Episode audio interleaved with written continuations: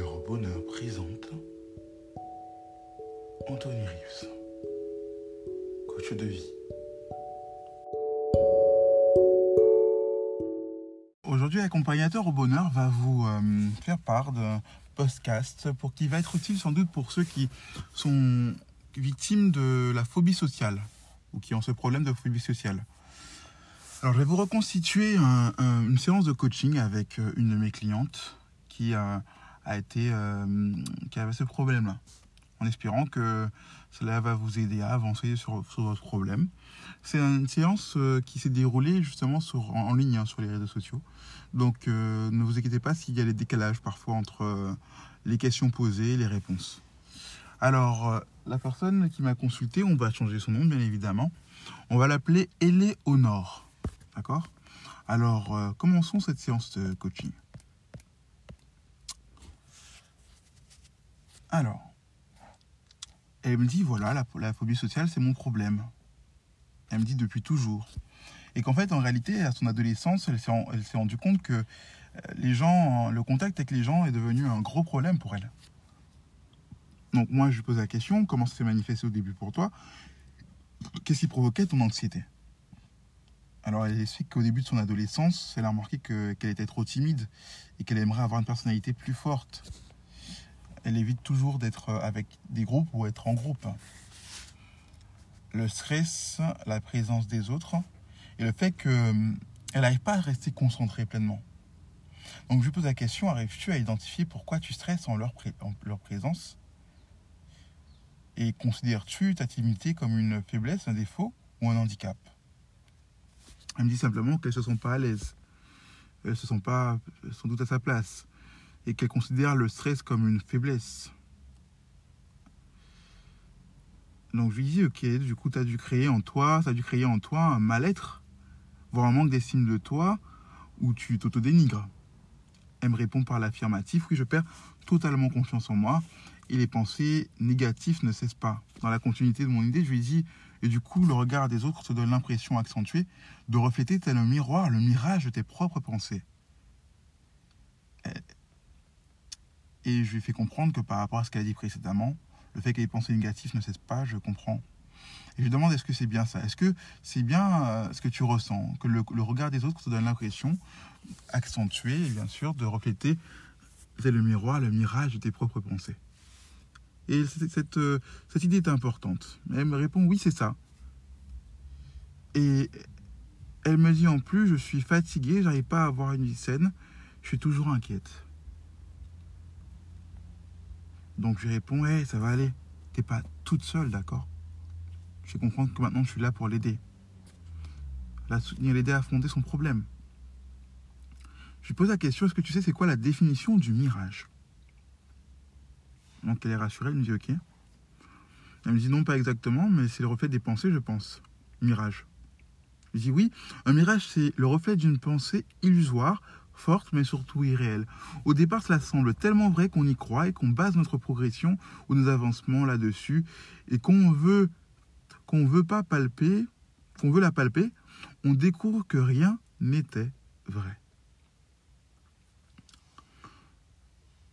Donc, euh, elle m'explique que- qu'elle n'arrive pas à trouver une discussion avec les gens, un sujet de discussion en fait, et elle n'arrive pas à se concentrer. Et donc, je lui explique, essaie d'apprendre déjà peut-être à discuter ou à dialoguer avec toi-même, à voir non pas les mirages, mais les réalités. Si vous vous rappelez, j'ai parlé d'un podcast justement où, dans un podcast justement où on peut commencer à faire cet exercice de dialoguer avec soi-même. Donc je lui demande son âge, elle me dit qu'elle a 26 ans. Et elle me répond, mais au contraire, je parle souvent avec moi-même, ce qui ne m'a pas surpris. Vous allez comprendre pourquoi, c'est avec, les autres que je suis limité. Je lui dis, d'accord, en même temps que je te pose la question, en même temps que je te pose des questions, essaie de discuter en toi-même, mais sous un autre angle. Tu vas comprendre pourquoi. Parce que discuter avec soi-même, c'est une chose. Mais euh, dans des problèmes comme cela, il faut changer d'angle de, discu- de discussion. C'est quoi ton parcours de vie? Que ce soit scolaire ou professionnel, c'est quoi ton parcours de vie, que ce soit scolaire ou professionnel? Elle me pose la question, je discute avec moi-même? Je lui ai dit, on va le faire ensemble, ce sera plus clair pour que tu puisses comprendre où je veux en venir. quel est ton parcours de vie? Pour en arriver là Par exemple, euh, on va le faire ensemble. Quel est ton parcours de vie scolaire professionnel? Et donc elle m'explique qu'elle est dans le milieu hospitalier. D'accord, pour en arriver là, tu as dû obtenir des diplômes, non? Elle me dit oui, bien sûr. Ta timidité a-t-elle été un frein à chacune de ces étapes? Alors elle me fait comprendre que cette année, par rapport au, euh, au cursus qu'elle est en train de faire, qui est en cours, elle n'a pas encore le diplôme. Mais euh, elle dit que sa timidité lui a, causé beaucoup de problèmes actuellement. Mais moi, je reviens sur le fait, je lui parle d'avant, pas de ce cursus actuel pour l'instant. As-tu redoublé plusieurs fois avant d'avoir ton brevet ou ton bac, par exemple? Non, jamais, j'étais excellente. Ça va. Donc là, tu me dis qu'en fait, ta timidité n'a pas gâché, ta timidité n'a pas gâché ton parcours scolaire? C'est bien ça? Et elle me répond oui, parce que j'étais pas, j'avais pas trop besoin d'être en contact avec les gens. Par contre, cette année, j'ai des stages à l'hôpital et ça devient très compliqué. Et je lui dis, réponds, mais peut-être, mais n'empêche que ta, timidité, que ta timidité ne définit pas tes échecs ou tes succès dans la vie. Essaie de t'imprégner de cette idée et de te répéter cela. Peut-être une première, cela peut être une première étape pour avancer. Alors, je répète cette idée pour vous, que vous soyez, que vous ayez un problème de phobie sociale ou pas. C'est très important. J'avais déjà dit dans un de mes podcasts et j'insiste là-dessus. La timidité ou votre problème ou votre faiblesse, votre difficulté ne définit pas vos échecs ou vos succès dans la vie. Imprégnez-vous de cette idée-là. Répétez-la à vous. Ça va une première étape pour avancer. La, la, timidité ne définit pas qui est Éléonore. Elle me répond Ah, ok. Éléonore ne se résume pas à un échec social. Non, au contraire. Et me répond C'est-à-dire, c'est un problème à côté. Et Léonore est définie aussi par des réussites personnelles et des avancées professionnelles futures. Elle a commencé à comprendre. Oui, je comprends. Prends le temps d'apprécier le chemin parcouru. Vous aussi, toi aussi qui m'écoutes, fais cette analyse en toi. Et prends le temps d'apprécier le chemin parcouru. Si tu es plus positif, c'est ce que je lui ai dit, c'est ce que vous y vous aussi, si tu es plus positif sur ce que tu réussis, tu gaspilleras moins ton énergie. Oui, parce qu'en étant, en étant, en, ayant un schéma positif, c'est ce qu'on apprend dans la psychologie positive, cette méthode importante. En ayant un schéma positif de pensée, on maximise son énergie pour affronter les problèmes et les vaincre. Alors que si on se décourage, si on voit le côté négatif, on n'a plus de force et les problèmes nous terrassent. Ça rejoint un peu ce que je disais dans mon podcast euh, par rapport à la boxe. Le fait d'avoir euh, une bonne garde, de ne pas laisser d'espace. C'est la même chose. Là, vous absorbez les coups et vous contre-attaquez. Donc, elle, me me dit, est-ce que je peux poser une question? Moi, je n'avais pas fini sur ce coup-là. Je lui dis, tu auras plus de force pour avancer dans ta vie sociale.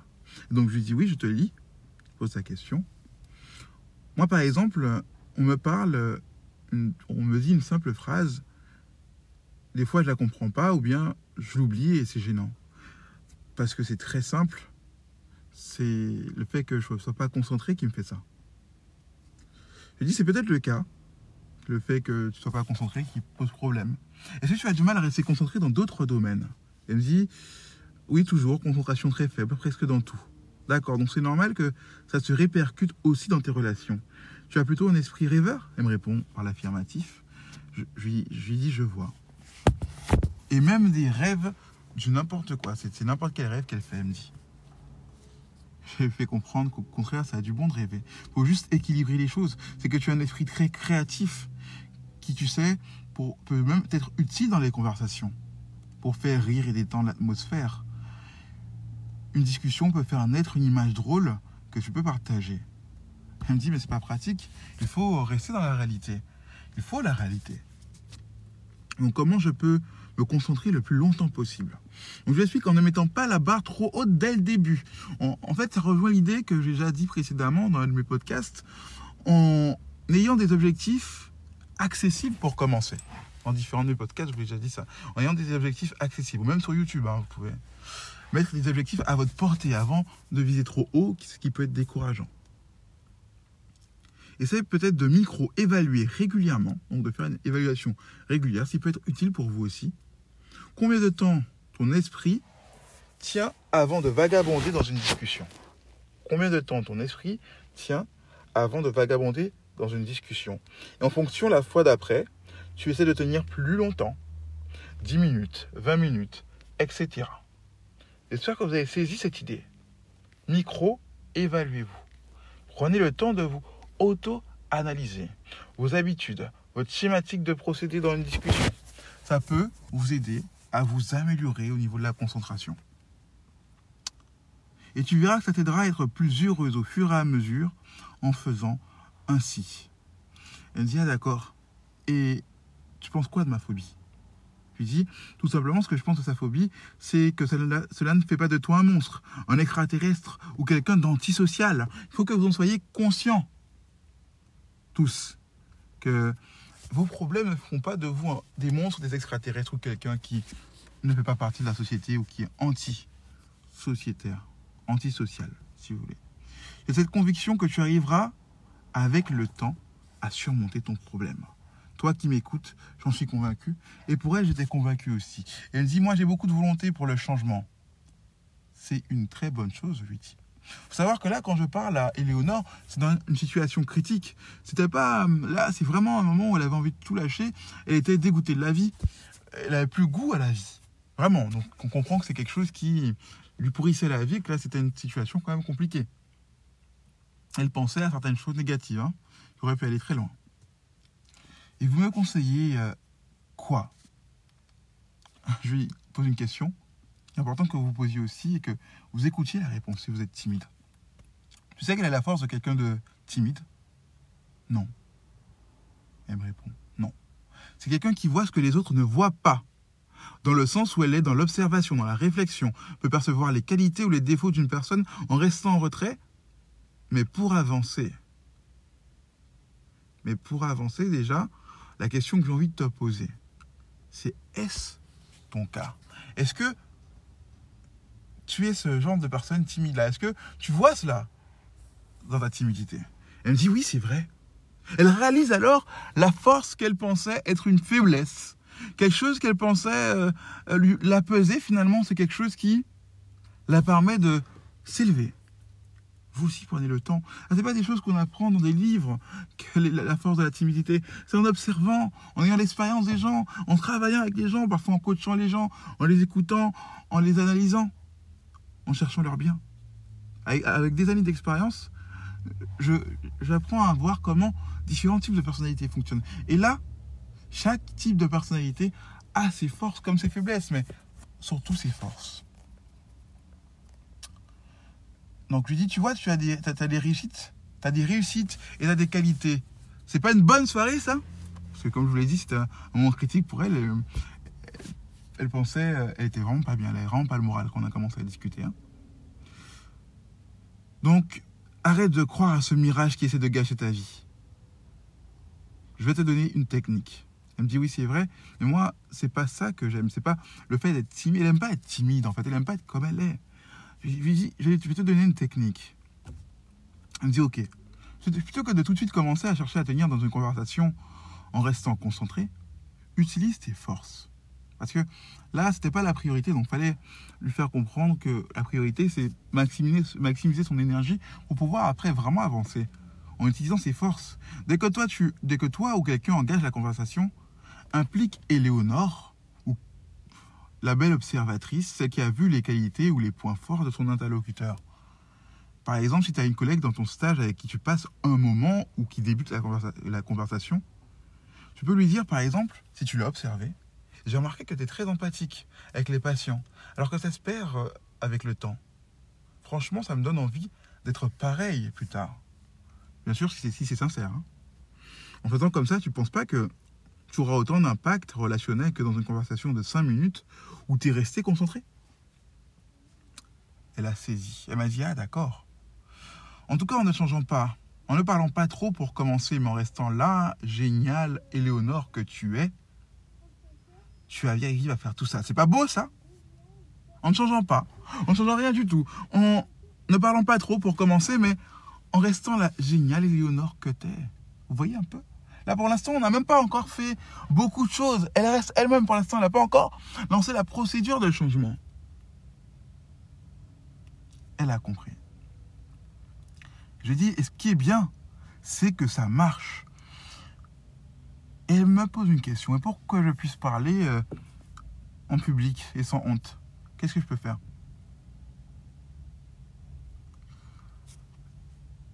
Je lui pose la question pour un exposé ou une thèse? Elle me dit non, pour une autre, euh, rencontre avec plusieurs personnes. Par exemple. Je lui dis, euh, tu n'y arriveras pas tant que dans ton esprit, tu restes convaincu que ta timidité est une maladie qui te rend nul. Change ton regard sur toi et tu seras forcément plus à l'aise avec les autres. Au début, ce ne sera pas facile. Je te l'accorde. Vous comprenez en fait dans la façon de poser des questions d'Éléonore que là, elle veut régler la situation tout de suite. En fait, quelque part, c'est une thérapie brève. Elle ne cherche pas à être comme euh, ceux qui veulent qu'on prenne le temps de les, comprendre, qu'on prenne leur passé dans les séances. Là, elle va aller droit au but, hein, parce qu'elle pose la question, euh, comme, comme j'ai déjà dit, comment, et pour parler en public, comment faire euh, lorsqu'on est avec plusieurs personnes. Donc, je vais expliquer. Et elle me demande ensuite, c'est quoi les techniques pour changer son regard sur soi? Elle va droit au but. Je lui dis, apprends l'autodérision, arrière de toi-même et avant dans la, discussion, pas à pas. Et tu verras déjà ça, déjà, ça changera les choses. Une technique plus simple pour commencer, puisque tu la demandes. Il me dit oui, s'il vous plaît. Dans une discussion en groupe, lorsqu'un point de vue te plaît et que tu le partages, dès qu'il y a un moment de silence, tu peux dire des choses du style Je suis assez d'accord avec le point de vue d'un tel. Il est pertinent je pense pareil. Ou, ou c'est super intéressant ce qu'un tel a dit. J'avais pas vu les choses comme ça. Tu peux même créer des liens personnels en disant j'aimerais bien qu'on rediscute à l'occasion ensemble si tu veux. Sans trop parler en fait des interventions, sans trop parler, en fait tu places des interventions bien choisies. Et tu verras avec le temps, tu seras plus à l'aise pour savoir comment faire. Mais je te préviens, les premières fois, tu seras stressé. Tu auras peut-être même la boule au ventre. Tu vas même croire ne jamais pouvoir y arriver. Alors moi, c'est mon style hein, de coaching. J'aime bien préparer les gens à la difficulté. Parce que souvent, les gens, euh, quand on les coach, ils disent, ben, en fait, quand il y a quelque chose qu'on me conseille ou qu'on me dit, faut que ça marche tout de suite. C'est un peu euh, comme dans la société de consommation dans laquelle on est, faut que ça marche tout de suite sans difficulté. C'est comme une baguette magique, voilà, je fais, j'applique, c'est fait, c'est efficace. Alors que non, il y aura des difficultés, il y aura parfois des rechutes de notre part. Et moi, j'aime bien préparer mes, mes clients au fait que parfois, voilà, on peut avoir des difficultés, on peut avoir du mal, ça peut ne pas marcher tout de suite comme on le voudrait. Mais ça, à terme, vous en verrez les bienfaits. Donc voilà. Alors, poursuivons. Une dernière question, s'il vous plaît. Parce que moi, au moment où elle me dit ça, je lui dis, et puis, tu verras que par rapport à ça, à des moments, tu auras l'impression d'avoir avancé et de revenir à la case départ, toujours dans l'idée de préparation. À ce moment-là, surtout, ne renonce pas. Donc par rapport à sa, dernière question, j'écoute, par exemple, sur la route ou bien en parlant à quelqu'un, en écoutant, j'ai plein d'idées qui me viennent dans la tête et ça m'énerve.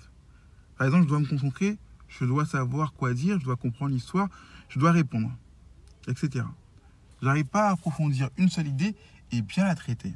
C'est-à-dire qu'elle n'arrive pas à faire plusieurs choses en même temps. Pendant que quelqu'un parle, elle doit écouter, et en même temps qu'elle écoute, elle a des idées qui viennent dans la tête, euh, elle doit répondre. Et du coup, elle espère dans tout ça. Je lui dis, pour t'aider, je synthétise les trois avec une technique simple. Tu reformules. Vous voyez, l'avantage, c'est l'avantage de la reformulation. Par exemple, la personne a dit qu'elle aime, je sais pas moi, manger les bananes, elle aime ça parce que ça a du goût. Dis, ah, ah, donc t'aimes bien les bananes, c'est ton c'est ton fruit préféré alors ou toute petite pointe d'humour, ah, c'est quelqu'un comme ça. T'es un homme ou une femme à banane, avec un sourire. S'il y a un point commun avec toi, tu peux dire, moi aussi, je suis pareil. Comme ça, comme ça, t'as pas trop à réfléchir en même temps. Ça vient naturellement après. La suite va venir naturellement après. Donc, euh, elle a compris. Elle me dit, ok, je comprends. Après, tu t'exprimes de ton côté, tu racontes peut-être des anecdotes, tu fais la personne aller un peu sur ton terrain pour qu'il y ait un échange. Par contre, aucune réaction positive ou négative ne doit te perturber que la personne réagisse positivement ou négativement, ça ne doit pas le perturber. Voilà. Maintenant, comment tu te sens? Elle répond, les choses sont plus claires dans ma tête. Vraiment un très grand merci. Moi, ce qui m'intéressait, c'était de savoir si elle était plus positive qu'au début. Et ça allait mieux. J'étais très content de savoir ça. Et euh, du coup, quelques temps après, quelques semaines après, quelques mois après, elle m'a dit tous les bienfaits que ça lui apportait, les évolutions que ça a eu. Alors que pour elle, au départ, son problème était une montagne, la phobie sociale. Et c'est pas, comme vous l'avez entendu dans un de mes podcasts, c'est pas la seule personne qui traverse des moments comme ça. Euh, il y en a plein en phobie sociale, en, par rapport à leur phobie tout court, excusez-moi, qui croient qu'en fait, euh, leur phobie, leur difficulté les définit. Alors que pas du tout. Ils ont des forces qu'ils peuvent exploiter, qui peuvent les aider à avancer, à régler leurs problèmes, et vous aussi qui m'écoutez. Vous, pouvez être le héros de votre vie. Vous pouvez être votre propre, propre sauveur. Vous pouvez décider que je vous accompagne. Vous avez mon adresse mail aussi qui est indiquée. Vous pouvez me contacter. Et on prendra le temps. Sachez que si vous faites partie de ma communauté, si vous êtes euh, quelqu'un qui m'écoute, n'hésitez pas à me dire que vous m'avez connu à travers mes podcasts, à travers ça. Et à travers, si vous me le dites, ne vous inquiétez pas, les séances seront moins chères pour vous. Donc voilà, bien sûr, je chéris ma communauté. Ma communauté. Il en sera de même pour les formations qui seront moins chères pour ceux qui veulent acheter des formations sur ma plateforme. C'est accompagnateur au bonheur pour vous servir en espérant que ça vous a aidé, que ça vous a fait du bien.